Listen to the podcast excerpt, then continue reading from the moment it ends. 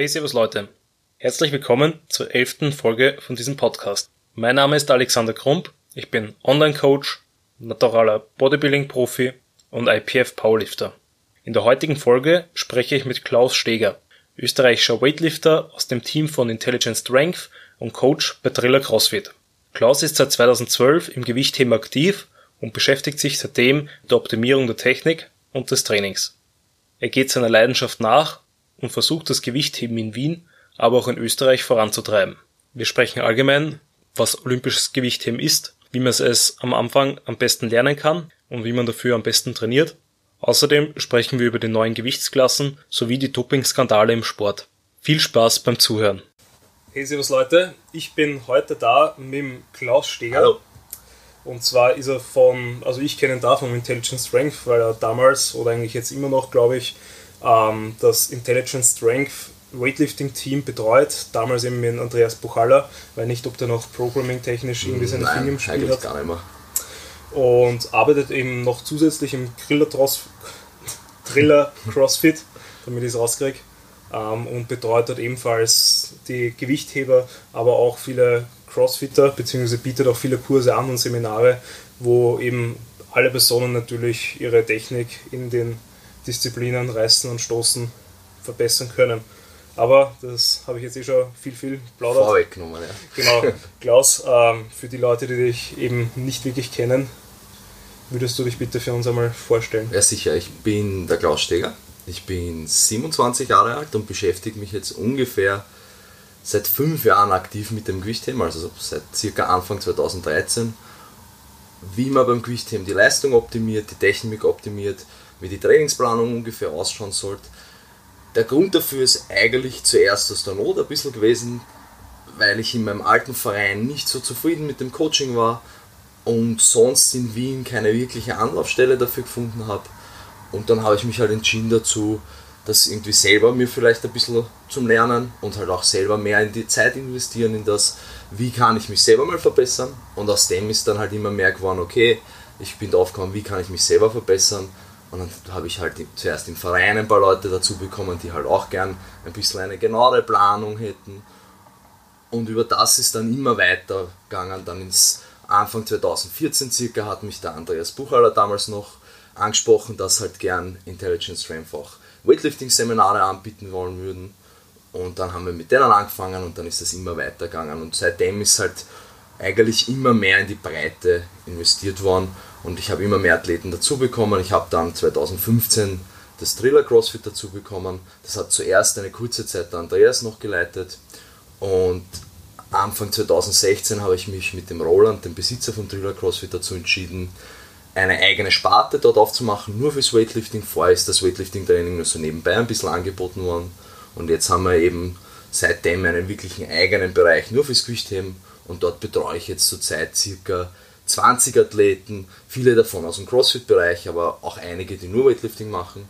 Und dazu habe ich noch jetzt dann auch 2017 endgültig dann den Gymverein auch trainingsplanmäßig übernommen und mit 2018 jetzt auch die komplette Leitung vom Gymverein. Nachdem der Andreas jetzt nach Deutschland abgewandert ist, habe ich eigentlich alles an mich gerissen, die komplette Macht. So, ähm, einmal um alles genau zu definieren für die Leute, die sich noch nicht auskennen, was ist Weightlifting beziehungsweise im Deutschen Ja. olympisches Gewichtheben? Genau.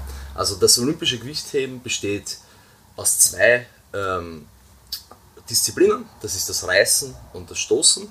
Das Reißen ist die Disziplin, wo man die Handel in einer Bewegung vom Boden über den Kopf bringt. Das Stoßen ist die Disziplin, wo man es in zwei Abschnitten über Kopf bringt. Also zuerst vom Boden auf die Schultern und dann von den Schultern über den Kopf.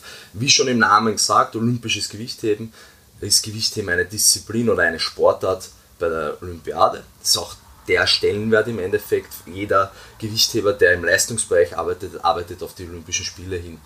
Gewichtheben ist schon sehr lange im olympischen Programm, schon seit der, dem Anfängen eigentlich von Olympia. Zuerst war noch der Mehrkampf beim Gewichtheben, also verschiedene Disziplinen, die auch ein bisschen skurril ausgeschaut haben. Also da war noch einarmiges Reißen, einarmiges Stoßen, das war aber eher um die Jahrhundertwende. Ja. Und dann nach kurzer Zeit hat sich herauskristallisiert, das Reißen, das Stoßen und damals noch das Drücken. Das war noch eine Disziplin beim Gewichtheben. Das heißt im Endeffekt Military Press für alle, die es aus dem Bodybuilding-Training kennen. Das ist aber dann mit Ende der 60er Jahre auch nochmal eliminiert worden und dann ist jetzt in der Neuzeit ist, besteht das Gewichtheben eigentlich nur aus Reißen und Stoßen. Und mit dem Drücken, dadurch, dass das aus dem Programm rausgenommen worden ist, ist das Gewichtheben auch noch ein bisschen athletischer geworden. Also wenn man sich die älteren Gewichtheber anschaut, dann könnte man die vielleicht zum Teil ein bisschen, zumindest in der superschweren Gewichtsklasse, mit den Strongmen vergleichen können. Die Technik damals war auch schon gut, aber noch nicht so schnellkräftig, wie sie heute ist. Ja, Ja. ja das ist eigentlich, jeder, der Gewichtheben machen will, kennt, arbeitet halt, wenn er im Leistungsbereich ist, eigentlich auf die Olympiade hin. Das sind alle vier Jahre gibt es die Olympischen Spiele und die anderen großen Wettkämpfe sind dann jährlich die Weltmeisterschaft, Europameisterschaft oder andere Kontinentalmeisterschaften, also Pan Americans oder asiatische Meisterschaften. Ja. Ich glaube, das ist so ganz grob zusammengefasst, was das Gewichtheben ist. Ja, ähm, ganz wichtig nur, dass wir auch es erwähnt haben, Reißen, Snatch Ja, und genau. Stoßen, Clean Clean and Jerk. Jerk. Da macht die englische Bedeutung meiner Meinung nach viel mehr Sinn als die deutsche, weil der Clean and Jerk gleich aufweist, dass zwei Bewegungen sind. Das Stoßen an sich hört sich wie eine Bewegung Genau. an. Ja. Also das Eben. ist sinnvoller. Ähm, was sind jetzt so die allgemeinen Voraussetzungen, die man als Gewichtheber mitbringen sollte? Also du solltest vor allem Spaß am Gewichtheben haben, das ist mal das allererste. Ja. Also wenn du Gewichtheber sein willst, sollten dir die Bewegungen taugen.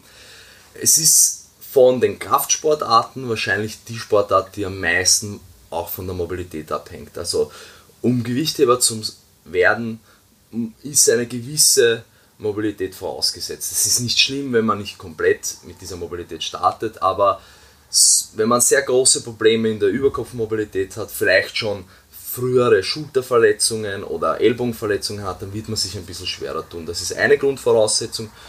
Man sollte, um wirklich gut zu werden, wahrscheinlich relativ schnellkräftig sein. Also Ausdauerathleten sind vielleicht nicht die optimalsten fürs Gewichtheben. Sonst ist eigentlich alles, was man in den anderen Kraftsportarten auch hat, ähnlich beim Gewichtheben. Also mehr Muskelmasse ist sicher kein Nachteil, solange die Mobilität dadurch nicht blockiert wird.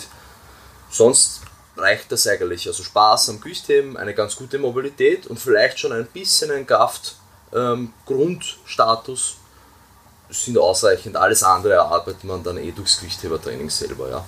Ja. Ähm, wie sind dann so die ersten Schritte? Also wie beginnt man dann überhaupt die Übungen Also zu lernen? hoffentlich beginnt man die Übungen in einem Verein vielleicht schon zum Lernen oder mit einem Trainer. Wenn man sich alleine beibringen will, ist das beim Gewichtheben leider ziemlich schwierig. Also es ist von den Kraftsportarten, wenn man jetzt die Wurfdisziplinen rausnimmt und die vielleicht nicht dazu zählt, sicher die schwerste Sportart, um sie alleine zu lernen.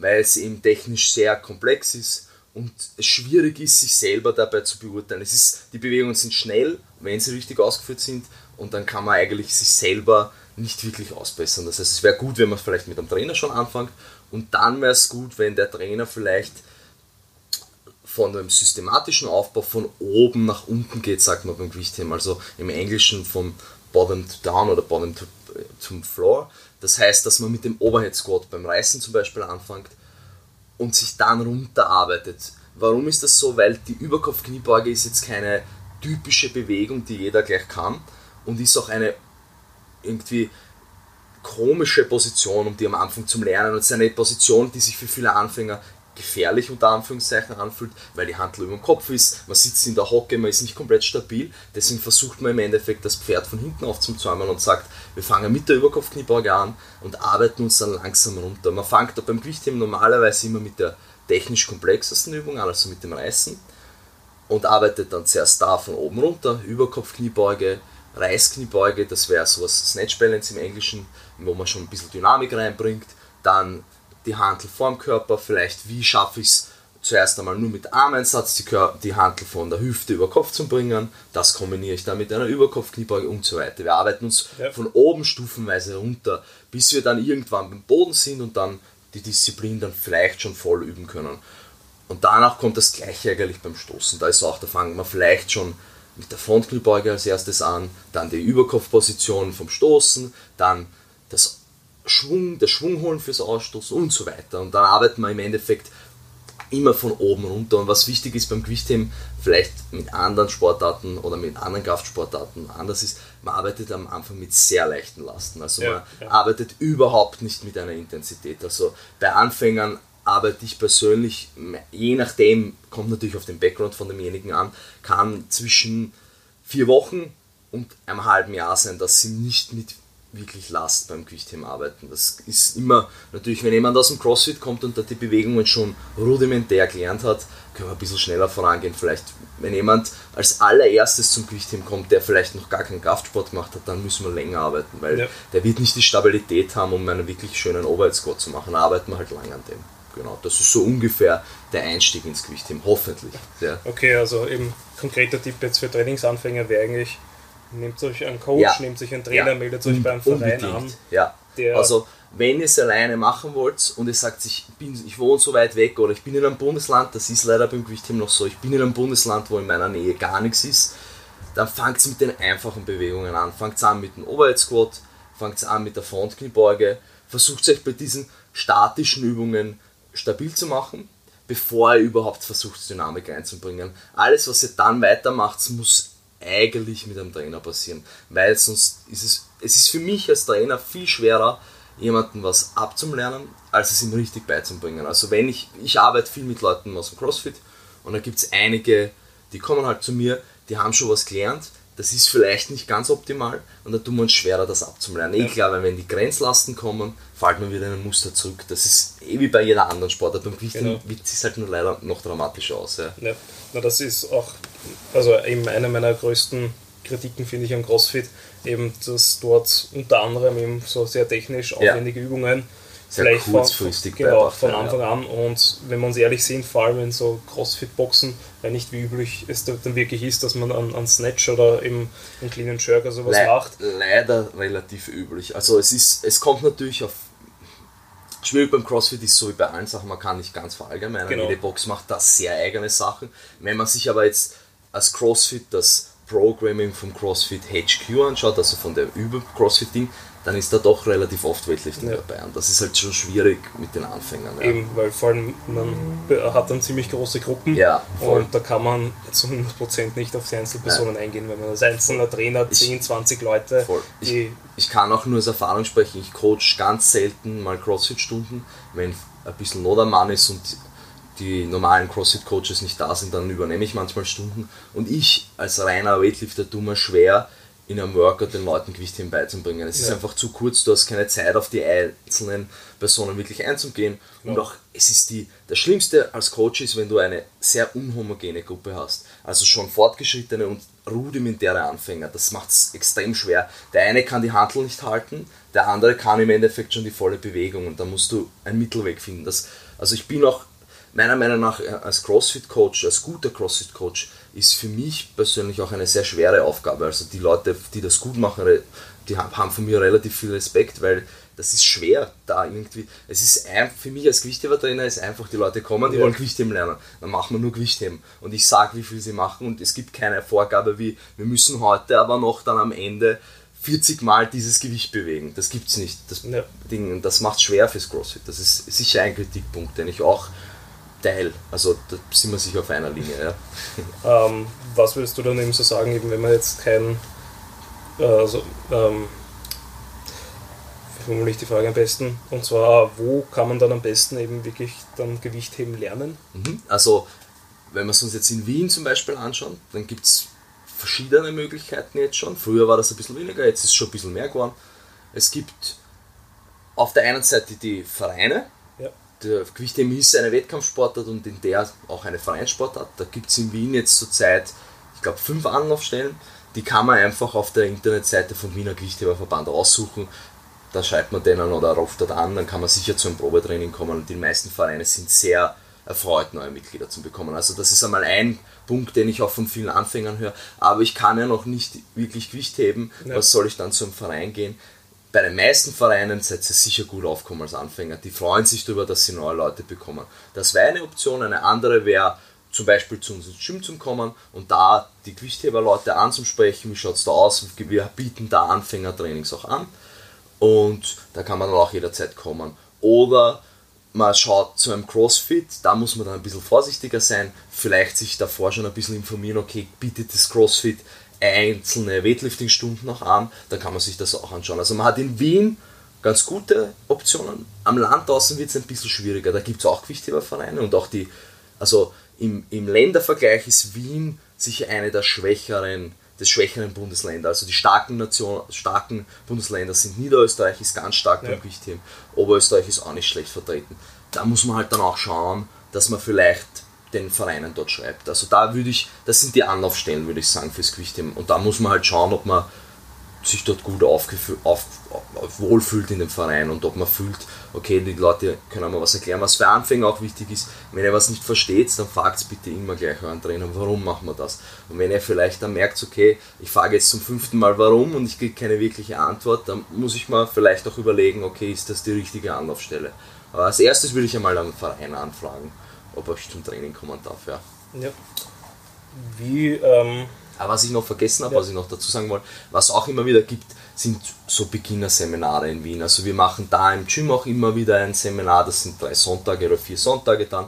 Ich mache im Trailer CrossFit auch ein paar Seminare, aber es gibt auch noch andere Seminare in Wien, wo man auch hingehen kann, die alle auch sicher ganz gut sind ja, zum Erlernen. Ja. Ist das dann eben Seminare eben für pure Anfänger, für Ja, genau, genau. Also im, im, im Thriller habe ich so, dass ich ein reines Beginnerseminar auch anbiete. Ungefähr geplant wäre das einmal alle zwei Monate anzubieten. Jetzt sind wir noch ein bisschen in der Aufbauphase. Das wäre dann wirklich rein nur für Beginner. Und das Seminar im Gym ist ein bisschen anders. Es ist auch gut für jeden Beginner, sollte aber auch ein bisschen Trainer ansprechen, die sagen, ich bin im Leistungsbereich mit keine Ahnung, Volleyballern tätig. Ja. Ich würde gerne ein bisschen olympisches Gewichtheben ins Training einbauen, ich bin mir aber nicht sicher bei der Ausführung. Dann kann ich das bei unserem Seminar mal reinschnuppern, ein bisschen die Bewegung erlernen und das vielleicht dann auch schon ein bisschen weitergeben an meine Athleten. Ja. Also das wären so die Möglichkeiten, glaube ich, die man hat. Ja, ähm, weil du es gerade angesprochen hast, wie oder wo siehst du eben die Vorteile, wenn man jetzt auf andere Sportarten schaut, dass man da eben dann so komplexe Übungen mhm überhaupt das, einlernt? Das ist ein ziemlich schwieriges Thema und ja. da, da gibt es auch sehr viele unterschiedliche Meinungen dazu. Ich selber kann nicht wirklich komplett aus der Erfahrung sprechen, weil ich nicht sehr viel in dem Bereich bis jetzt gearbeitet habe. Also ich habe ganz kurze Zeit mit ein paar Footballspielern ein bisschen zusammengearbeitet. Was ich so für mich rausgenommen habe aus dem Thema ist, ich finde das Gewichtheben passt gut in die Jugendarbeit bei Vereinen. Also wenn ich mit, mit 12 bis 15-Jährigen arbeite, bei denen hoffentlich der Bewegungsapparat und die Bewegungsfähigkeit noch gut vorhanden ist. Mit denen können wir, könnte man im Training Gewichtheben einbauen, um die Schnellkraft zu steigern, aber auch um sie für die Zukunft vorzubereiten. Ich finde es immer gut, mit Jugendlichen ein extrem breites Spektrum abzudecken, weil wir wissen nicht, will der wirklich ewig diese Sportart jetzt ausführen oder will er vielleicht irgendwann Gewichtheber werden. Dann wäre es super, wenn er in der Jugend schon ein bisschen Gewichtheben gemacht hat, dann hat er ja. schon eine ganz ja. gute Voraussetzung. Mit äh, Erwachsenen und Leuten, die nicht die Bewegungen schon in der Jugend gelernt haben, würde ich es fast nicht machen. Also zumindest mit den Leuten, die ich kenne, ist es schwierig, weil eben, eh klar, wenn du Footballer bist, ein Frontrack ist für dich nicht relevant fürs Football. Fürs Gewichtheben aber sehr.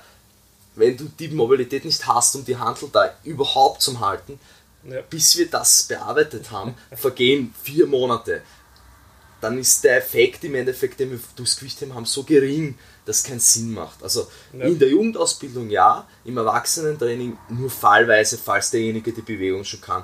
Es gibt Sportarten, wo es viel gemacht wird in der Leichtathletik, bei den Wurfsportarten eh klar, weil da ist es auch, hat es mehr Übertrag. Für die ja. anderen Sportarten, für Volleyball und so weiter, da müssen wir schon sehr, müssen wir schon sehr stark differenzieren, hat das wirklich einen Effekt auf das ja. Spielen dann. Und was natürlich auch immer als Strength and Conditioning Coach das gefährlichste ist, das olympische Gewichtheben, auch wenn es nicht eine verletzungsanfällige Sportart ist, mit Gewichthebern selber, ist es sicher bei dem, beim Strength and Conditioning einer der Bereiche, wo sich die Leute am leichtesten wehtun können. Und das Schlimmste, was da als Strength and Conditioning Coach passieren kann, ist, dass dein Sportler sich bei dir im Training verletzt und dann nicht für das nächste Mannschaftsspiel bereit ist oder in der Offseason sich verletzt und dann die ganze Vorbereitung verliert. Ja. Also das muss man sicher ganz genau abwägen, wo man da jetzt das einbaut. Ja. Überhaupt die Gruppengröße auch, da gibt es viele ja, Punkte. Genau, ja. Genau. Es ist schwierig, glaube ich, das einzubauen. Ja. Aber ich glaube, du hast jetzt sehr, sehr gut viele Punkte angeschnitten, eben, wo man, wenn man jetzt wirklich irgendwie vielleicht einen Bedarf sieht oder sowas. Voll. Eben Voll. Da also das ist auch ganz klar, wenn, wenn jemand aus einer Spielsportart oder aus irgendwelchen anderen Sportarten gern Gewichtheben probieren wollen würde in seiner Offseason,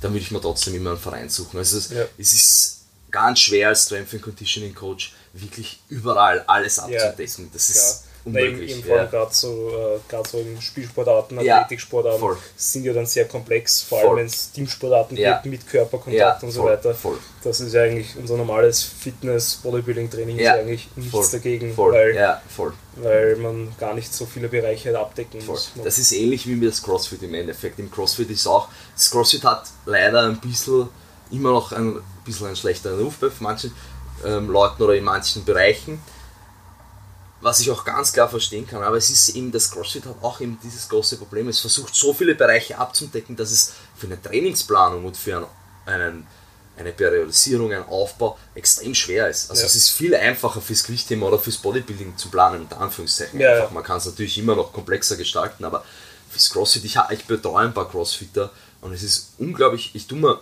sehr schwer damit, die, die Kurven von der Recovery zum ähm, zusammen zum Basteln. Also wenn der jetzt in der Früh das Workout macht oder die Ausdauereinheit, wie lang muss ich jetzt ja. das Gewichtheben anpassen, bis er, das ist das ist beim Gewichtheben leichter. Wenn ich weiß, okay, am Montag macht er schwere Kniebeugen, dann braucht man am Dienstag nicht irgendwas sehr Beinlastiges machen. Ja. Im CrossFit macht es viel schwieriger. Das ist um einiges schwerer, ja, voll. Wie schaut dann eben so ein klassisches Gewichthebetraining aus, mhm. wenn man eben jetzt nicht in der Anfangsphase ist, wo man immer ja. lernt, die Bewegung wo man die Bewegung lernt, sondern weil man halt schon die Bewegungen durchführen kann. Genau, also es gibt im Endeffekt im Gewichtheben zwei Ansätze, könnte man unter Anführungszeichen sagen, das bulgarische, was den meisten wahrscheinlich bekannt ist, was das heißt, also sehr hohe Lasten, sehr wenig Variationen in der Übungsauswahl, sehr oft an die Grenzlast gehen, oft, also eigentlich die Bulgaren im Grunde haben alles nur über 90% zählt bei den, bei den technischen Übungen.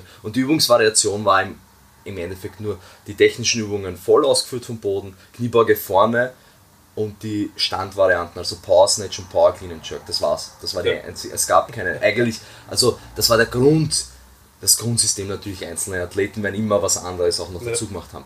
Das wäre die eine Seite, die andere Seite wäre unter Anführungszeichen russisches Training, das wiederum mit einer viel größeren Übungsvariation arbeitet, ein mehr periodisiertes System hat, auch die meiste Literatur wissenschaftliche Literatur zum Gewichtheben kommt aus dem russischen Bereich. Also wie baue ich einen Zyklus auf, wo, wo ja. wann mache ich welchen Block, wie gehen die in, ineinander überein. Und die zwei großen Schienen gibt es im Endeffekt beim Gewichtheben.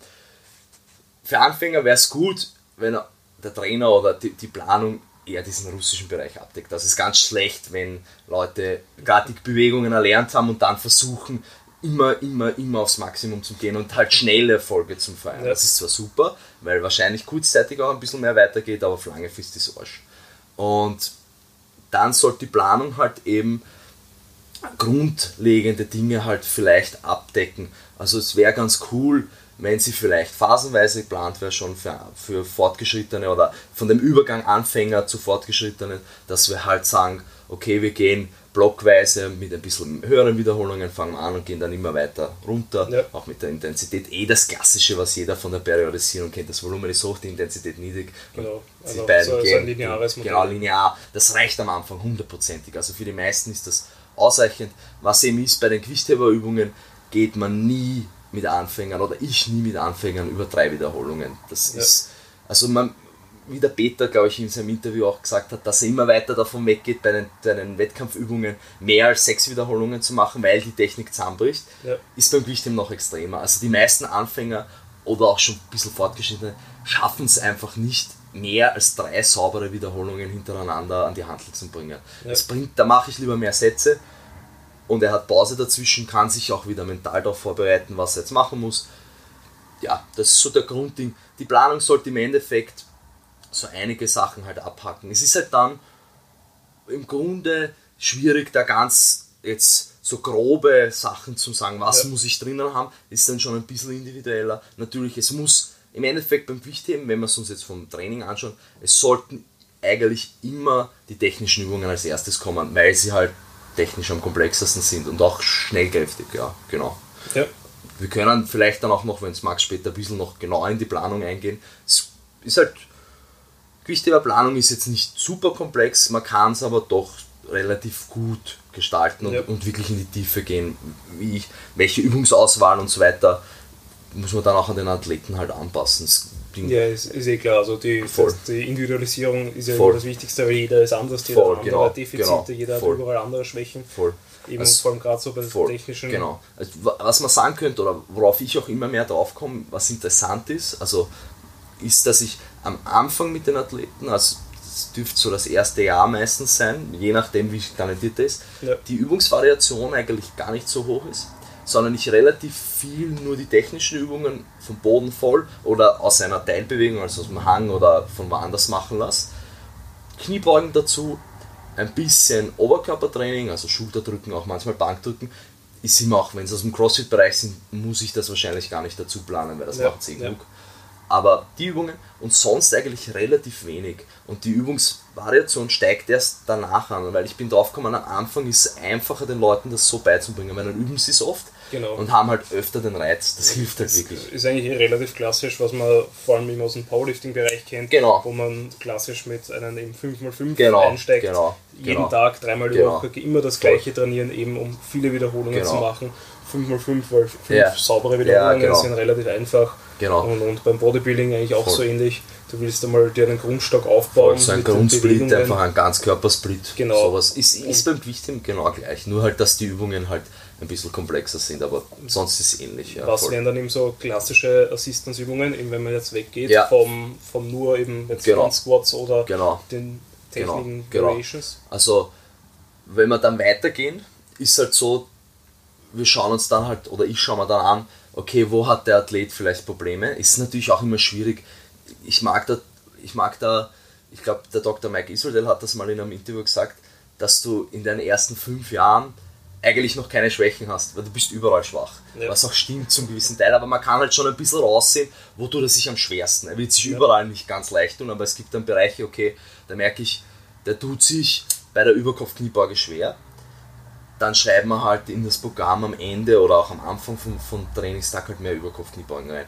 So klassische Assistance-Übungen sind dann im Endeffekt ähnlich wie Bodybuilding. Ich schaue mir doch dann an, okay, ich hätte gerne eine vertikale Druckübung, zumindest in der Woche, eine vertikale Zugübung, eine horizontale Druck, eine horizontale Zugübung, eine für die hintere Kette, eine für den Beinbizeps und so weiter. Wir müssen natürlich vorsichtig sein beim Gewichtheben, dadurch, dass die technischen Übungen und auch die Zusatzübungen, also Züge und sowas, alle fast ganz körperlastig sind. Ja.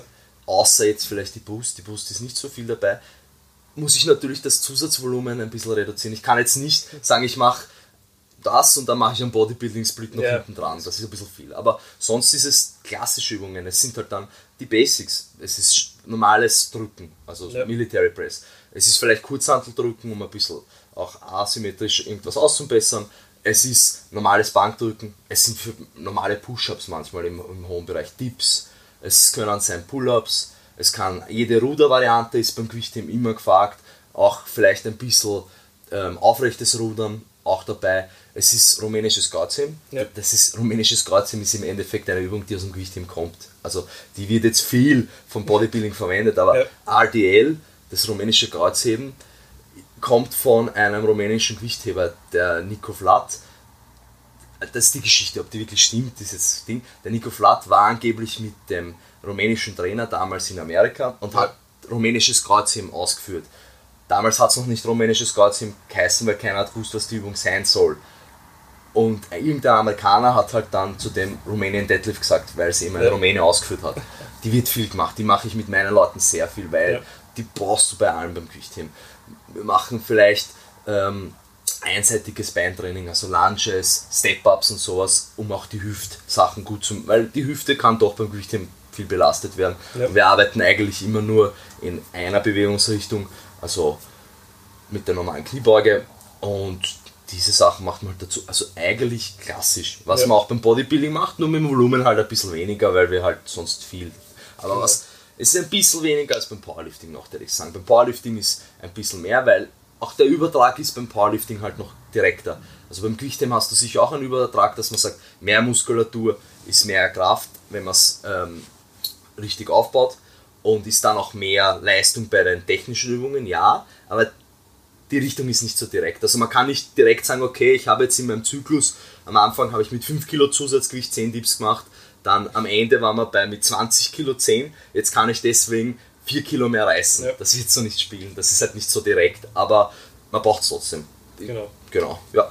Weil du es vorher angesprochen hast, mit dem, eben, es ist eigentlich eine Einzelsportart, ja. aber auch eine Vereinssportart. Wie schaut das jetzt aus, wenn man eben wirklich an einem Wettkampf teilnehmen möchte? Ja, also es gibt in Österreich jetzt zur Zeit eigentlich nur eine Möglichkeit an Wettkämpfen teilzunehmen, das ist, dass man ein Vereinsmitglied wird. Dafür muss man sich einen Verein suchen und dann dort einen Sportpass lösen.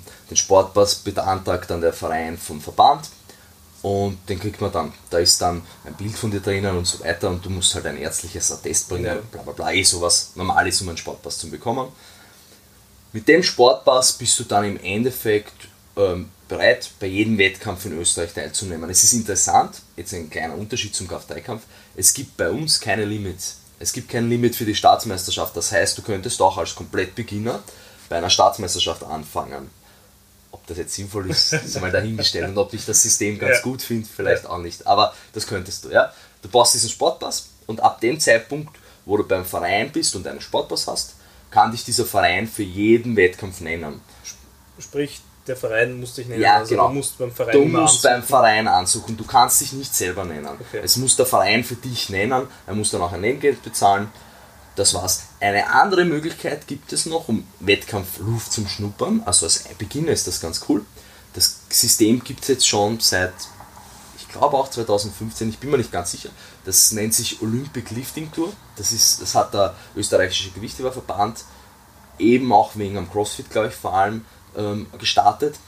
Das sind im Jahr immer drei Gewichtheberwettkämpfe, bei dem alle Athleten ohne Sportpass starten können ja. und auch Leute, die einen Sportpass besitzen, nicht starten können. Heißt, es kann nicht passieren, dass irgendwer kommt, der schon urlang Gewichtheben macht und dann einfach den, Gewichtheben, den Wettkampf gewinnt ohne Konkurrenz. Ja. Das ist vor allem eben für Leute interessant, die sagen, ich bin ein Crossfitter, ich mache kein Gewichtheben, würde das gerne mal ausprobieren, weil das Leibende ist, der Wettkampf ist wie ein normaler Gewichtheber-Wettkampf, er wird von einem offiziellen Schiedsrichter ähm, ja. bejudged, es gibt eine Abwaage, es gibt der einzige Unterschied ist, es gibt keine Gewichtsklassen, es wird nach den Sinclair-Punkten, was beim Gewicht im Wilks ist, also beim Kraft Icon ja. Wilks ist bei uns Sinclair-Punkte, wird das eben dann ähm, gescored. Aber man kann im Endeffekt dort einsteigen, man kann es ausprobieren und hat im Endeffekt überhaupt keinen Aufwand. Man braucht ja. sich nirgendwo anmelden, man braucht nirgendwo hingehen, man muss sich nur bei dem bei der Lifting Tour E-Mail technisch anmelden und ein Nenngeld zahlen. Ja. Das kann man selber machen und dann kann man da mitmachen. Das finde ich ganz cool, weil das ist für Beginner halt super. Es ja. ist natürlich, es wäre ratsam, wenn ihr vielleicht nicht ganz alleine zu so einem Wettkampf kommt, sondern vielleicht irgendwem dabei habt, der sich euch um euch kümmert. Das ist vielleicht auch ganz interessant für einige. Gewichtheben, wenn man es mit dem GAF-3-Kampf jetzt vergleicht, ist, was das Aufwärmen und das Ich Wechselversuche und wer ist jetzt wann dran, etwas komplexer als, das, als der GAF-3-Kampf. Ich glaube, ich, ich bin mir nicht ganz sicher, aber beim GAF-3-Kampf ist so, du gibst deinen Erstversuch an und der steht dann, oder? Den kannst du, kannst du den noch ändern, ja, oder? also so, ich glaube 15 Minuten oder sowas, also bevor, bevor, genau. du dran bist, darfst du Genau, beim ja. Gewichtheben könntest du deinen ersten Versuch schon noch immer ändern, wenn du aufgerufen wirst.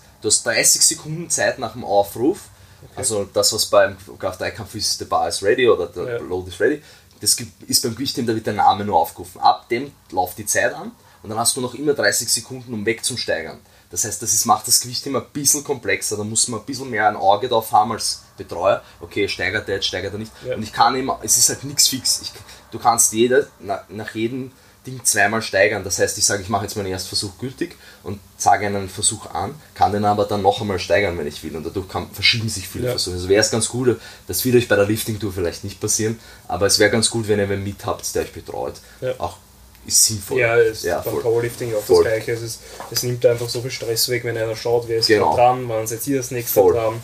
Eben alleine beim Aufwärmen, weil der Aufwärmraum nicht direkt bei der Plattform ja. ist, dass ihr da immer einen habt, der hin und her geht voll. und sagt, hey, genau. 10 Minuten noch voll. oder so. Genau, super. Ja. Und das wäre es eigentlich, so kann man Wettkämpfe in Österreich machen.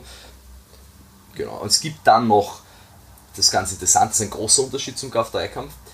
Es gibt in Österreich nicht nur ein Einzelmeisterschaftssystem, also eine Wiener Meisterschaft, eine Staatsmeisterschaft, sondern auch ein, eine Teammeisterschaft. Okay. Eine Teammeisterschaft, in dem die Vereine teilnehmen. Das ist dann unter Anführungszeichen wie eine Teamsportart aufbaut. Es gibt eine Bundesliga, es gibt eine Nationalliga, es gibt eine Regionalligen.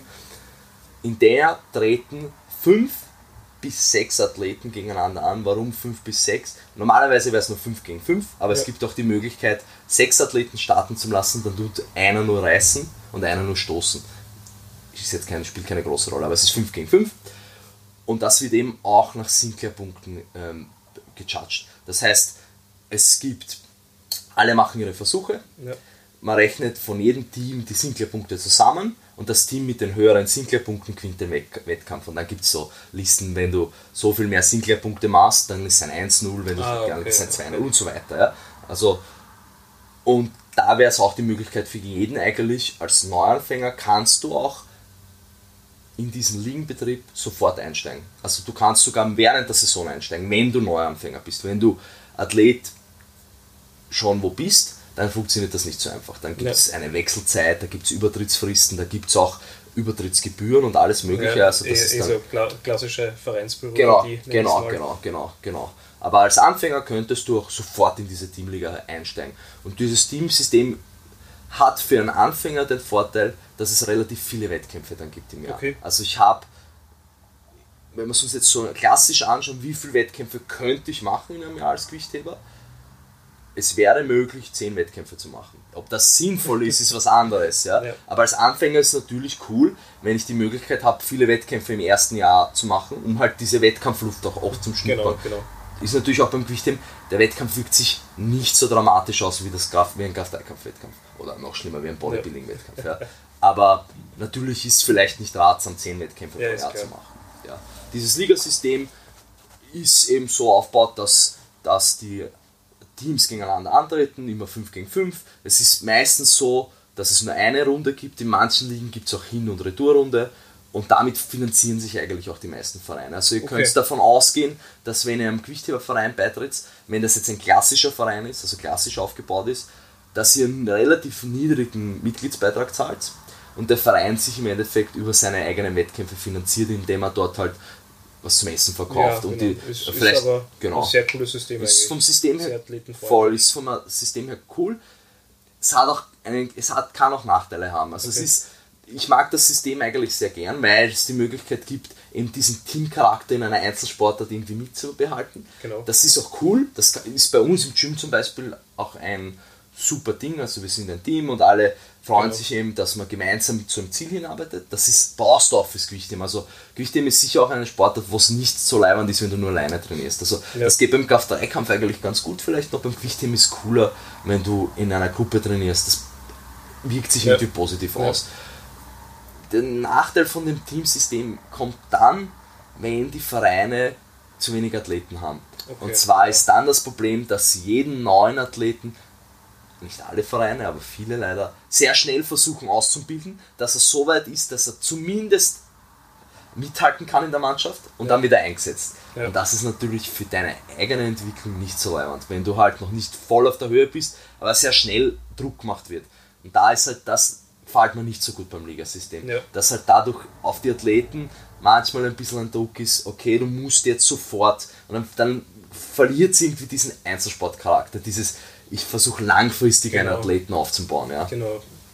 Ja, gebe ich dir recht. Aus der Perspektive voll, voll und ganz, weil man, man, eben, man macht halt kurzfristig dann natürlich größere Sprünge, aber macht sich natürlich genau. langfristig entweder genau. die Entwicklung kaputt oder einfach genau. schwerer. genau, ich, warum das Thema für mich auch ein bisschen mir nahe liegt, ist, weil mir das selber auch passiert ist eigentlich. Also okay. das war mein Einstieg ins Gewichtheben ist genauso okay. verlaufen. Okay. Ich bin zu einem Verein gekommen, wo alle sehr nett waren, und auch die Vereinsstrukturen, alles sehr gemütlich, alles sehr vereinsdienlich war, aber es hat äh, Athletenmangel gegeben. Das war zu der Zeit, wo CrossFit noch nicht so groß war, ja. also hat es noch nicht so viele Leute gegeben und der Verein war im Endeffekt fast schon tot. Also der war am Ende, ja? ja. Und dadurch bin ich halt sehr schnell an die Mannschaft rangeführt worden und habe dann sehr schnell Leistung bringen müssen. Und das hat sich eher negativ auf mich ausgewirkt. Also ja, Ich habe dann kurz die Lust verloren, ich habe auch nicht so viele Erfolge gefeiert, ich habe mich technisch nicht so weiterbildet, meine Mobilität ist nicht so vorangegangen, wie ich es gern hätte.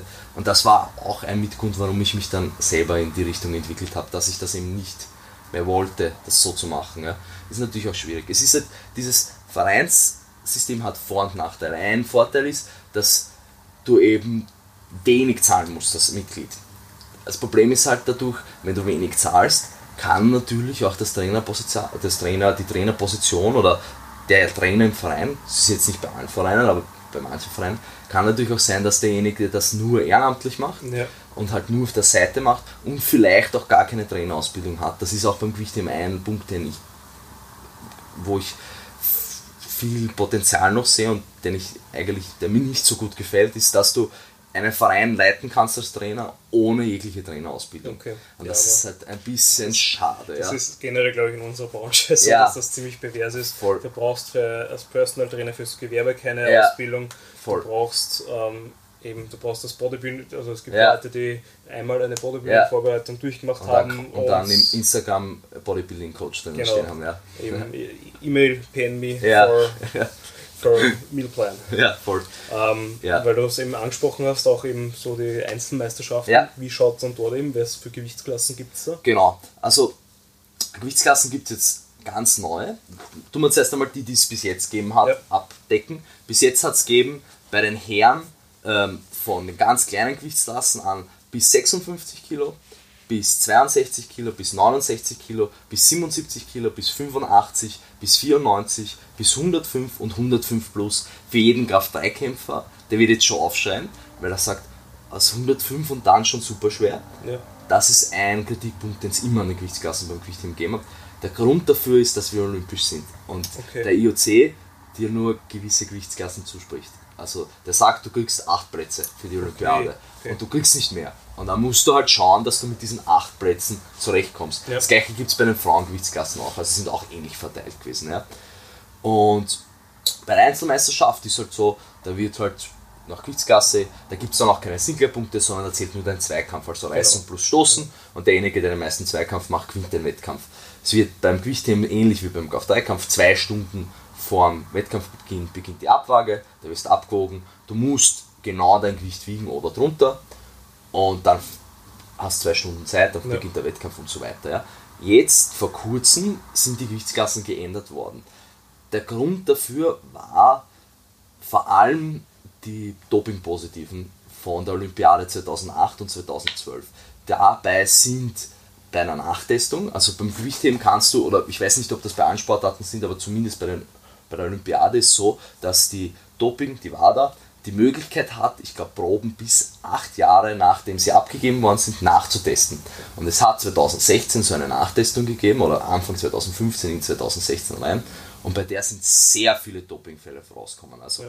es, ist, es hat, der Hintergrund dahinter war, dass das Dopingmittel Stanazol zu der Zeit, wo die Olympiaden waren, 2008, 2012, eine gewisse Nachweisbarkeit hatte, von sagen wir jetzt drei Monaten. Das Testungsverfahren hat sich in diesen acht Jahren so weit verbessert, dass sie das um einen viel längeren Zeitraum nachweisen haben können und dadurch haben sie sehr viele Dopingpositive gehabt. Ja. Und da ist eben der IOC dann an die, den IWF, also an den internationalen Weightlifting, an den internationalen Weightlifting-Verband, herangetreten und hat gesagt, pass auf, Burschen, so könnt ihr nicht weitermachen. Also ihr seid dauernd in negativer Publicity für uns Ja. Der IOC ist auch gerade dabei, sein olympisches Programm irgendwie zu verjüngern und da kommt Gewichtheben halt nicht so cool. Wir haben halt das Glück, durchs CrossFit könnte man da vielleicht noch die Kurve kratzen, aber der IOC ist halt gekommen und hat gemeint, pass auf Burschen, wenn ihr jetzt nicht was macht und da nicht euch zusammenreißt und da nicht versucht sauber zu werden, dann hauen wir euch raus aus dem Programm. Dann seid ihr nicht mehr drinnen 2020 und das wäre natürlich fürs Gewichtheben katastrophal. Das würde wahrscheinlich zu was ähnlichem wie beim Powerlifting führen, dass sich viele Verbände bilden, jeder Verband ein bisschen eigenes Regelwerk hat Genau. und das wäre meiner Meinung nach schrecklich. Also es wäre nicht gut. Und durch das, eine dieser Maßnahmen, die der Gewichtheberverband halt getroffen hat, war, wir machen neue Gewichtsklassen. Ja. Wir, wir versuchen im Endeffekt, das hat es schon einmal gegeben, auch der gleiche Auslöser waren auch Dopingfälle, dass man eben die Gewichtsklassen ändert, um auch die Weltrekorde ändern zu können. Also zum sagen, die alten Weltrekorde sind gestrichen, Ja. Weil wir gehen davon aus, dass die wahrscheinlich alle von Dopern ähm, aufgestellt worden sind und wir wollen den neuen Gewichtsklassen, den sauberen Gewichtsklassen, Genau. äh, die Möglichkeit geben, jetzt Weltrekorde aufzustellen. In dem Laufe dieses Umstiegs sind halt jetzt neue Gewichtsklassen gekommen. Ich muss jetzt kurz nachschauen, weil ich die nicht mehr auswendig weiß. Die neuen Gewichtsklassen, genau. Die neuen Gewichtsklassen sind halt jetzt dann vor kurzem beschlossen worden. Wie die genau auf die Gewichtsklassen kommen sind, bin ich mir nicht sicher. Es ist ja. auch, also es gibt auch sehr viel Kritik an den Gewichtsklassen. Die wären jetzt für die Herren 55, 61, 67, 73, 81, 89, 96, 102, 109 und 109 plus. Also 10 Gewichtsklassen. Ja. Vorher waren es weniger. Aber, und das ist die, die größte Erneuerung, diese Gewichtsklassen gibt es nur bei der Europameisterschaft und bei der Weltmeisterschaft, also okay. bei den Kontinentalmeisterschaften. Für die Olympiade gibt es weniger Gewichtsklassen. Okay. Da haben wir nur noch sieben Plätze. Das ist auch einer dieser Faktoren, der durch die Dopingfälle passiert ist. Eben, dass der IOC gesagt hat, pass auf, ihr seid jetzt ein bisschen unter Beobachtung. Ja.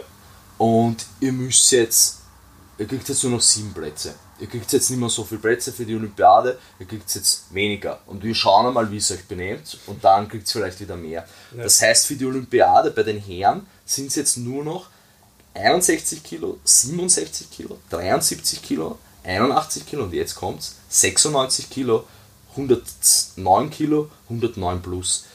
Warum entschieden ja. worden ist, genau zwischen 81 Kilo und 96 Kilo einen 15 Kilo Sprung zu machen, ja. kann ich nicht nachvollziehen. Ist mir unklar. Es gibt auch, also ich habe versucht herauszufinden, warum das ja. so entschieden worden ist. Es gibt keine wirkliche Stellungnahme. Es sind die Gewichtsklassen so rausgekommen warum man da mittendrin so ein Loch macht, kann ich nicht nachvollziehen. Also es ist auch, wenn jetzt nur von meinem Grundgedanken statistisch gesehen, fallen zwischen 80 und 90 oder 80 und 95 Kilo wahrscheinlich sehr viele Gewichtheber rein. Also als trainierter Mann wirst du natural wahrscheinlich in den Bereich reinfallen. Warum sie entschieden haben, da jetzt so ein großes Loch zu machen und nicht einfach entschieden haben, die Gewichtsgassen allgemein einfach größere Sprünge zu machen, kann ich nicht nachvollziehen. Es ist auch meiner Meinung nach ziemlich unfair gegenüber Athleten, die jetzt zum Beispiel, sagen wir, in der Gewichtsklasse bis 89 Kilo werden. Der kann diese Gewichtsklasse bei einer Europameisterschaft und Weltmeisterschaft gewinnen. Und wenn er dann zur Olympiade will, dann muss er entweder 10 Kilo rauf, weil um 96 Kilo beim Wettkampf zu ja. wiegen, sollte es mit 98 Kilo trainieren circa. Oder er muss fast 8 Kilo runter Trainingsgewicht, damit er in die 81er rein kann. Wie ja. sie sich das vorstellen, weiß ich nicht. Also das ist, finde ich, extrem unfair für die Athleten dann. Es wird auch, also meiner Meinung nach wird diese Gewichtsklasse auch einfach leer sein dann. Okay. Also es wird, es wird in der Gewichtsklasse bei Weltmeisterschaften und Europameisterschaften meiner Meinung nach das Niveau viel niedriger sein. Weil es werden dort unter Anführungszeichen nur die Leute reingehen, die sich denken, okay, ich komme eh nicht zur Olympiade. Ja. Dann kann ich auch in der Gewichtsklasse starten, die nicht bei der Olympiade ist. Bei den Frauen ist genau das gleiche. Also die neuen Frauenkategorien, um das noch zu vervollständigen, ja. wären 45, 49, 55, 59, 64, 71, 76, 81, 87, 87 plus bei der Weltmeisterschaft und der Europameisterschaft und olympische wären nur 49, 55, 59, 64, jetzt kommt es wieder, 76, 87, und ja. 87 plus. Also die Frauen haben es auch leider nicht besser. Da ist, finde ich, noch schlimmer. Das ist ein 12-Kilo-Sprung von 64 auf ja. 76 Kilo. Und die meisten Frauen, die ich kenne, die sportlich sind, wiegen, wenn sie die Körpergröße haben, irgendwo dort ein. Also das wird sehr interessant sein ja. zu sehen, wie sich das jetzt entwickelt.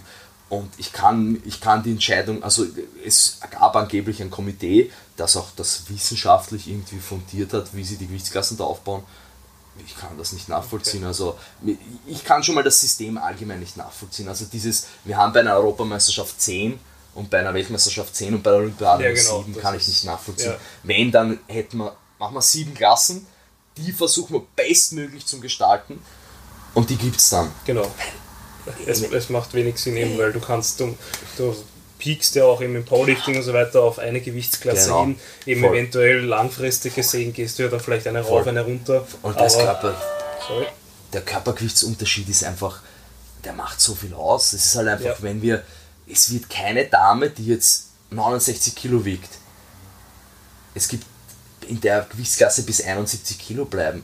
Weil, was soll die dort? Die wiegt dann bei der Olympiade 5 Kilo weniger als die Leute, die mit ihr in der Gewichtsklasse bis 76 ja. Kilo sind, nie im Leben, weil ja. die Muskelmasse, die die mehr bringen, macht mehr Leistung aus. Das spielt es nicht. Also im Endeffekt wird es so passieren, dass alle Athleten, die auf Olympia hoffen, und das sind beim Gewichtheben alle Leistungsträger, ja. werden sich in Gewichtsklassen bewegen, die bei der Olympiade sind. Es wird keiner dort bleiben, die nicht olympisch sind, außer der sagt, okay, ich will halt nicht, ich schaff's halt nicht. Oder es, es hat sich im Gewichtheben durch diese Dopingfälle viel geändert jetzt. Das Qualifikationssystem ist geändert worden. Es gibt, früher ist das durch Teampunkte ähm, wurde man qualifiziert. Das heißt, bei, du hast bei der Europameisterschaft und Weltmeisterschaft für dein Team, also für dein Land, Punkte geholt, indem du dich gut platziert hast. Ja. Und je nachdem, wie viele Punkte du hattest, so viele Einzelplätze hattest du bei der Olympiade. Also, wenn du volle Punktezahl hast, kannst du volles Team schicken und so weiter. Und ja. da gab es halt noch so Einzelqualifikationsmethoden für die Länder, die eben kein Team stellen können.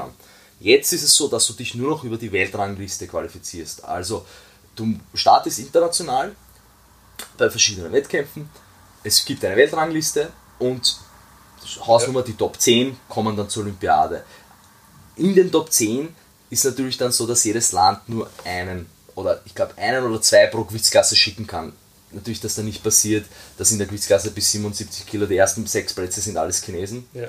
Und die fahren dann alle zur Olympiade. Das spielt es nicht. Also es rutscht dann halt weiter nach hinten. Ja, aber es fahren halt nur über die Weltrangliste wird qualifiziert. Eben, wird keiner in den anderen Gewichtsklassen ja, starten. Eben, eben wollte ich gerade sagen, ist ja dann wirklich extrem komisch, wenn du dich darüber qualifizierst. Voll. Ja, weil du musst im Endeffekt, also ich weiß, oh, außer sie erfinden jetzt noch ein System, dass sie sagen, okay, wenn du 71 bist und du bist gut genug, dann qualifizierst du dich auch für die obere Klasse, ja. keine Ahnung, aber das funktioniert ja trotzdem nicht, weil ja. drüber sollten ja trotzdem mehr Leistung machen. Also wie sie da jetzt raus wollen. Das wird sich, glaube ich, in Zukunft zeigen. Das wird sich erst zeigen. Es ist halt, alles kommt im Endeffekt auf das zurück, dass diese Doping-Problematik, die es beim Gewichtheben halt ja. gibt, die auch sehr schwer zu bereinigen sein wird. Also das ist fast unmöglich. Da können wir vielleicht auch, wenn es magst, noch ganz kurz reingehen.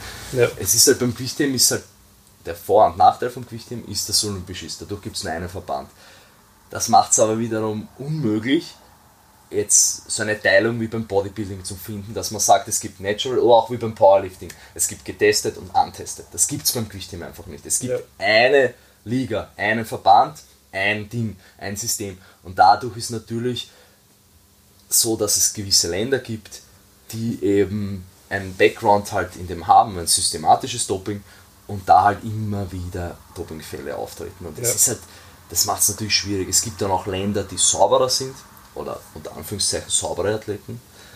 Wie bei uns zum Beispiel ist es da wirst du streng getestet. Das heißt nicht, dass das ist so wie beim Natural Bodybuilding. Nicht ja. jeder, der beim Natural mitmacht, ist sauber, aber die Chance, dass, dass die Leute sauber sind, ist sehr hoch. Ja, genau. ja. Und das gleiche ist beim Gewichtheben in manchen Ländern auch und in anderen Ländern aber überhaupt nicht. Und dadurch hast du halt ein Feld, was halt nicht sehr fair ist. Und das versucht man immer wieder, man versucht das auszubügeln. Das Gewichtheben hat jetzt auch, es macht manche von den Punkten finde ich nicht so gut wie die Gewichtsklassen. Andere Punkte, sie versuchen, das, sie versuchen einmal mit den Ländern wirklich zum Reden und die aufzuklären. Das ist ein Punkt. Natürlich ist das schwierig, weil Russland zum Beispiel hat den Grundgedanken dahinter, es stoppen alle. Die genau. anderen sind nur schlechter. Ja, so genau. in die Richtung. Ja. Das, das gehört dazu genau, zum Topsport. Genau, es gehört zum Topsport dazu. Und die Amerikaner oder sagen wir jetzt die Deutschen, die sind halt einfach nur nicht gut genug und deswegen kommen sie nicht zu uns ran. Ja. ja. Das ist ein Punkt, was man versucht, die aufzuklären.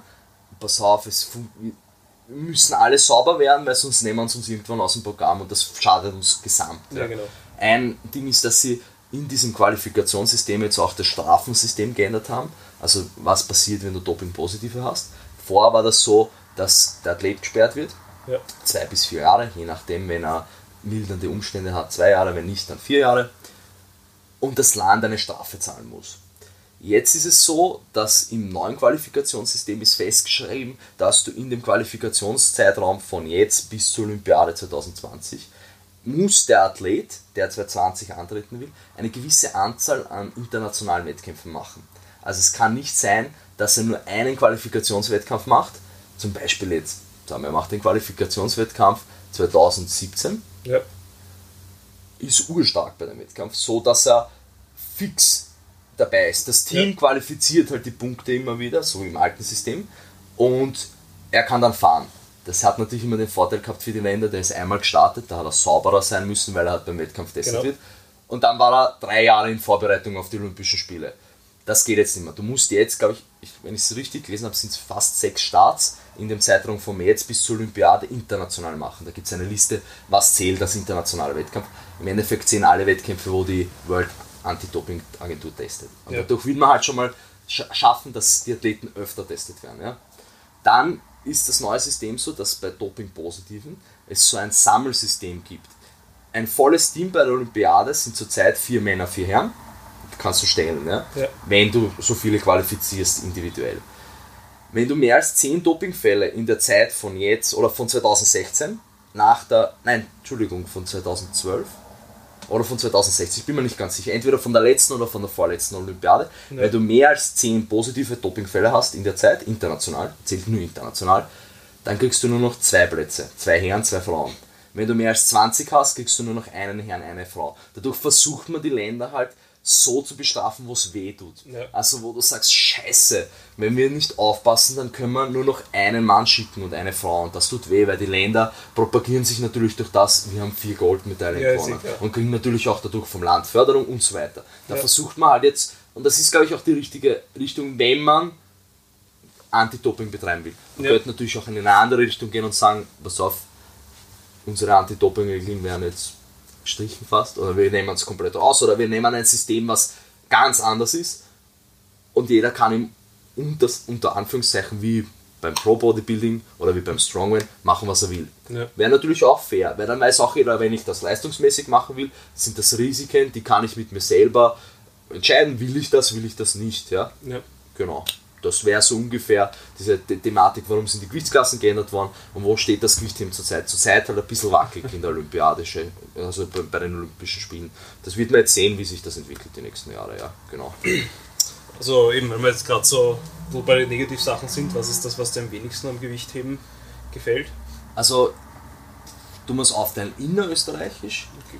gefällt mir, machen wir so zwei Bereiche. Ja. Innerösterreichisch gefällt mir am wenigsten vielleicht noch dass die Vereine ein bisschen wenig untereinander zusammenarbeiten, dass das immer so eine Grüppchenbildung ist ja. und jeder hat seine eigene Gruppe, es gibt wenig Austausch zwischen den Vereinen, es wird nicht so viel gemeinsam gemacht und es ist, es werden Neulinge oder neue Personen immer sehr streng beäugt. Also dieses, der soll sich mal beweisen und du hast ja, ja noch nicht einmal eine Leistung gemacht und was willst du reden, ich tue jetzt schon 30 Jahre Gewicht heben. Das gefällt mir nicht so gut. Dieses, ein bisschen so verschlossene, dieses keinen neuen Input annehmen, dieses CrossFit ist Arsch, weil da tun sich alle weh und die haben keine gute Technik. Das mag ich nicht so gern, weil wenn man sich da öffnet, gerade CrossFit zum Beispiel, wäre fürs österreichische Gewicht ein super Ding, um Athleten anzuziehen. Also ja. wenn wir uns allein die Frauenbeteiligung anschauen und die ist zu 90% aufgrund von den, vom CrossFit draufgegangen, war 2013 waren bei der Frauenstaatsmeisterschaft, ich habe nicht die genauen Zahlen, aber ich tippe 25 Frauen maximal, vielleicht, ja, wenn es hochkommt. Und jetzt ist die, Frauenmeisterschaft, die Frauenstaatsmeisterschaft an einem eigenen Wochenende, weil sie es nicht mehr schaffen ja. von der Athletenvielzahl, das mit den Männern zum Kombinieren, dann müsstest du schon vier, fünf Tage in einer Woche machen. Ja. Also, und das ist nur durchs CrossFit kommen, das kann man kein, also es gibt keinen anderen ja, Hintergrund. Ja. Und das gefällt mir nicht so gut beim österreichischen Gewichtheben, dieses, dass immer wieder jeder sein eigenes Süppchen kocht, es gibt nicht wirklich einen gemeinsamen Konsens, es gibt die Trainerausbildung ist besser geworden, es ist auch schon besser, es interessieren sich mehr Leute dafür, aber da muss, da muss noch mehr kommen. Also da ja. muss auch zwischen Vereins austauschen und dieses, was machst du mit deinen Athleten und warum machst du das und hast du vielleicht einen Tipp für mich, wie kann ich, ich habe da einen Athleten, der kann nicht gut ausstoßen und ich weiß nicht weiter, ist, sieht man eigentlich nie. Also, dass ja. die Leute sich da wirklich untereinander austauschen. Was mir zum Beispiel im Gym so gut gefällt. Da gibt es viele Sportarten und jeder tauscht sich untereinander aus und es ist nicht dieses engstimmige, ich weiß, was ich mache und ich will nicht von draußen irgendeinen Input haben. Ja. Das gefällt mir in Österreich nicht so gut. Und wenn wir es uns jetzt allgemein im Gewichtthema anschauen, dann gefällt mir, da könnte man wieder zu dem Doping-Thema halt zurückkommen, ja. da gefällt mir nicht so gut, dass da irgendwie so ein, ein, ein eine Barriere irgendwie aufgebaut wird, dieses zwischen sauberen Ländern und den Dopingländern. Dieses von den sauberen Ländern, wir sind besser, wir sind moralisch höher, unsere Athleten sind sauber, wir testen unsere Athleten viel. Das kann ich natürlich alles verstehen. Für den Athleten selber ist das extrem deprimierend, wenn er weiß, ich trainiere so viel, wie ich kann. Ich trainiere ja. mein maximales Volumen, ich mache alles, was ich kann, ich bin Leistungssportler. Und ich komme trotzdem nicht hin. Natürlich ist das frustrierend und der Hauptgrund, den ich denke, ist das Doping. Und das ist wahrscheinlich auch so. Es ist meistens so, die sauberen Länder spielen die Rolle des Dopings ein bisschen rauf und die unsauberen Länder spielen die Rolle des Dopings ein bisschen runter. Die sagen wiederum, wenn ihr gescheite Trainingsplanung hättet und so weiter, dann wäre es auch so gut. Und das ja. Doping macht nur ein bisschen aus. Beides ist wahrscheinlich nicht richtig. Es sind beide Seiten ein bisschen überzogen. Das gefällt mir auch nicht so gut. Dieses, es ist dann oft aus den sauberen Ländern, was das ist vielleicht auch nur von meinem Mindset so, gefällt mir nicht so gut, wenn die Athleten selber das beklagen. Wenn er im Interview ist und er ist jetzt gerade, was weiß ich, er ist bei der Weltmeisterschaft Zehnter geworden und das allererste, was er sagt, ist, ja, es ist halt das Dopingproblem und deswegen komme ich nicht weiter vor. Weil das limitiert ja. einem selber dann. Da, ja, dagegen kann ich nichts machen und das sollten die Funktionäre machen, das sollte der Verband machen. Und da kann ich natürlich als Athlet auch versuchen, mein Land und meinen Verband dazu zu bekommen, da mehr noch drauf zu drücken, dass alle sauber werden. Und aus den Dopingländern ist es dieses, dass viele von den, sind ex-kommunistische Nationen meistens, halt diesen Gedanken haben, die anderen Länder haben einfach keine Ahnung von Trainingsplanung und die ziehen das alles so unprofessionell auf, dass sie deswegen, und die dopen doch eh alle, nur sind ja, halt genau. scheiße dabei. Das gefällt mir nicht so gut. Ich hoffe, dass da in der Zukunft international halt noch mehr das zusammengeführt wird und die Länder sich auch besser aneinander anpassen und man halt gemeinsam versucht, das Gewicht in eine Zukunft zu treiben, die recht positiv sein könnte. Also mit dem CrossFit und mit dem Aufschwung in den westlichen Ländern könnte man, glaube ich, da schon viel machen. Also, also man, durch diesen CrossFit-Aspekt, da kann man in Zukunft vielleicht bessere Fernsehdeals ja. raus und man kann mehr Publikum holen, man kann, man, die Leute wissen mehr, was Gewichtheben ist, weil wenn ich vor wenn ich jetzt jemanden sage, natürlich ist das mein Bekanntheitsgrad, also die, die Bekannten, die ich habe, sind natürlich alle viel im Fitnessbereich. Wenn ich ja. jetzt sage, ich mache olympisches Gewichtheben, dann wissen viele, ja, Reißen, Stoßen, Weightlifting, genau. ja. Ah, das habe ich schon beim CrossFit mal gesehen oder so irgendwas. Wenn ja. ich das vor fünf Jahren gesagt hätte, wäre die erste Frage gewesen, wie viel kannst du Bankel drücken? Das ist so Ding. Das, ja. Es wird viel besser dadurch und das könnte man viel nützen, aber man muss halt da eine gemeinsame Richtung finden und das ist halt schwierig. Das ist natürlich, und das gefällt mir nicht so gut beim Gewichtheben, dieses immer sich ein bisschen ausreden auf andere Faktoren. Das taugt man nicht so. Ich hoffe, dass da in der Zukunft halt ein bisschen mehr gemacht wird und die Leute mehr zusammenführen. Ist natürlich, es ist klar, das ist halt, das sind nicht nur sportliche Hintergründe, ja, da kann man da geopolitisch ja. auch noch eingehen. Das sind tausend andere Sachen, die da noch mitspielen und Gewichtheben ist sicher auch nicht das die unkorrupteste Sportart. Da, da gibt es Geschichten, was man da so hört. Das ist natürlich alles. Ich kann jedem nur empfehlen, sich, wenn noch nicht gesehen, die Dokumentation ähm, Icarus auf Netflix anzuschauen. Da wird einem klar, was da abgeht. Und ja. da ist halt klar, also da wird es halt schwierig. Das gefällt mir nicht so gut. Aber sonst, was mir, wenn man schon bei dem Thema sind, könnte man vielleicht auch gleich, was gefällt mir am besten beim Gewichtheben? Ja, ja die nächste eine, Frage. Eine gute was, Überleitung, ja. Was gefällt dir am besten ja. beim Gewichtheben? Also, was mir am besten beim Gewichtheben gefällt, ist ganz klar diese Kombination aus vielen Teilen, dieses sehr athletische dabei, aber doch kraftlastige. Und für mich persönlich ist es dieses, ich, mag Ordnung und einen klaren Ablauf sehr gern. Also ich bin ich habe sicher, wenn es psychologisch aufzieht, einen sehr hohen Ordnungssinn. Also ich mag Ordnung, Struktur sehr gern. Ja. Und das hast du beim Gewichtheben natürlich viel. Also ich weiß genau, welche Übungen kommen beim Wettkampf.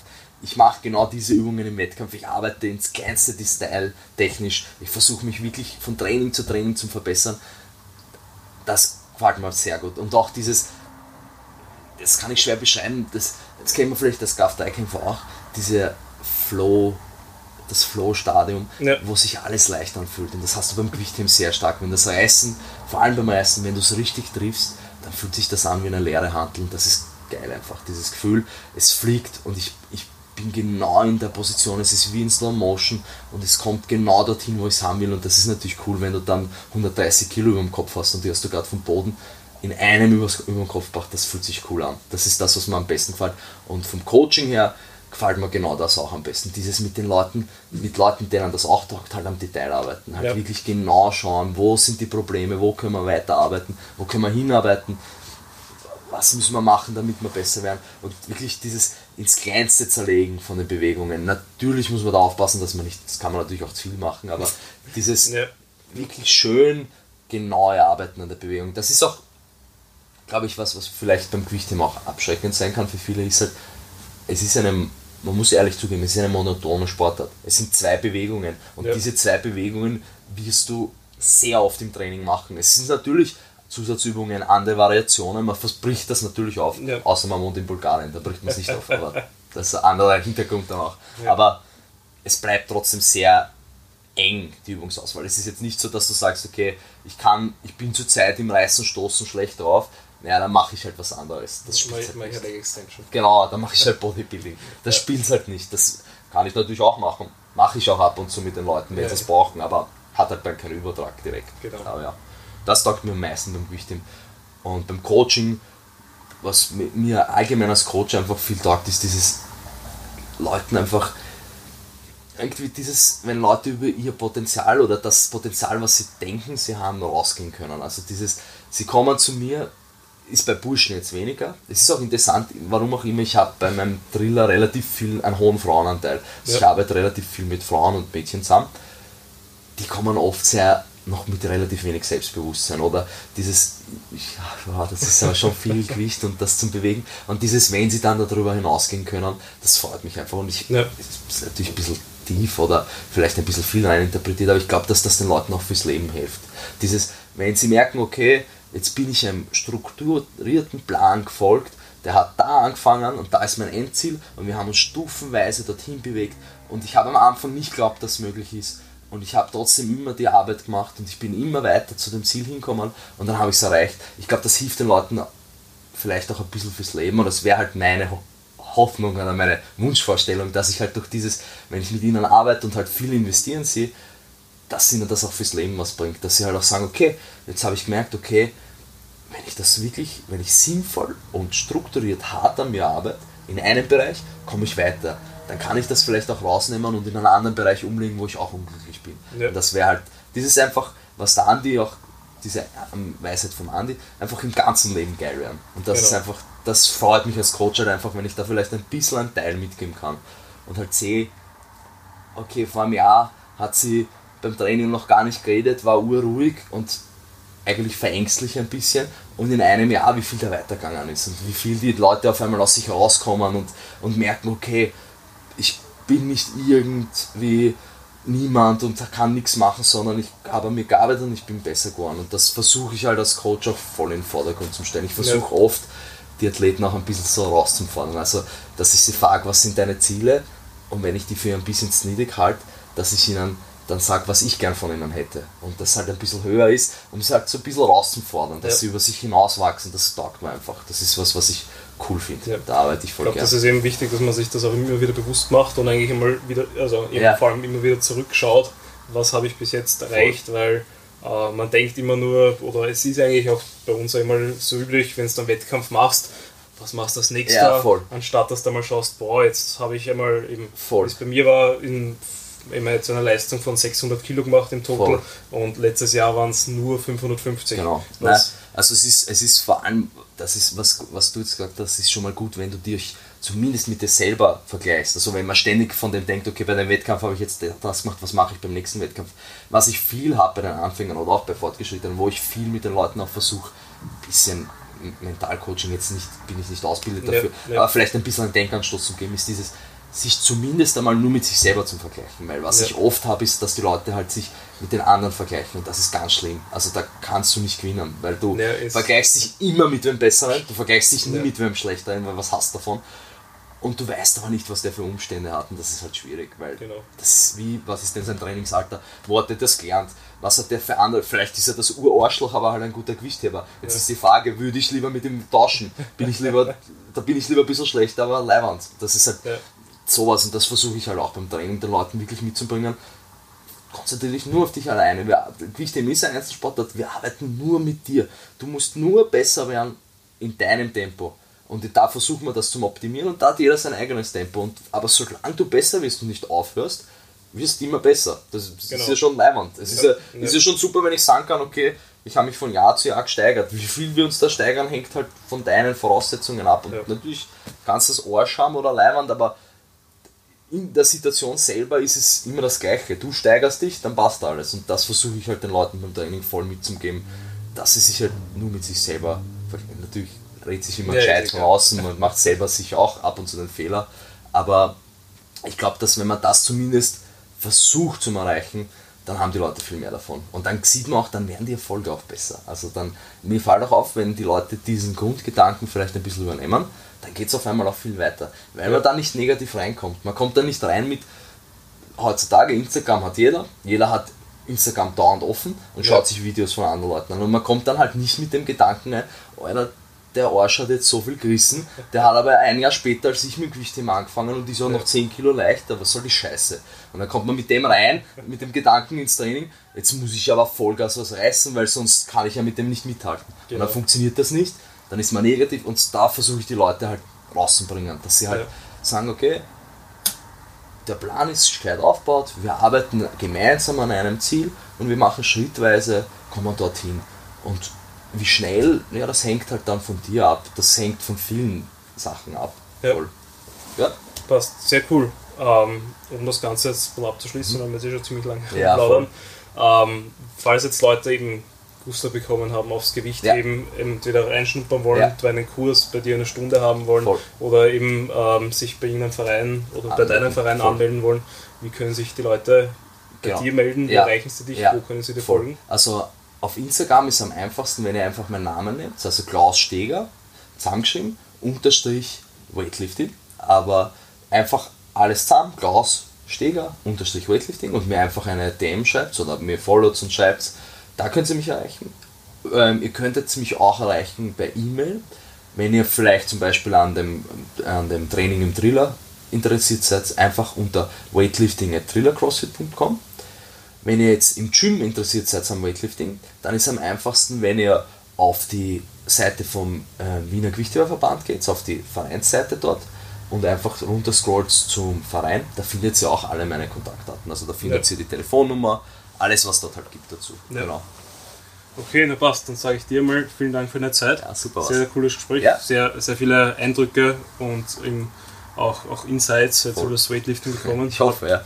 Sehr interessant, vor allem auch für mich. Ich hoffe, dass ich nicht viel Blödsinn erzähle. das werden wir jetzt ja, dann sehen, wenn wir uns demnächst anhören. Die Kommentare. Genau, perfekt. Super. Passt dann. Vielen Dank. Ja, servus. Baba.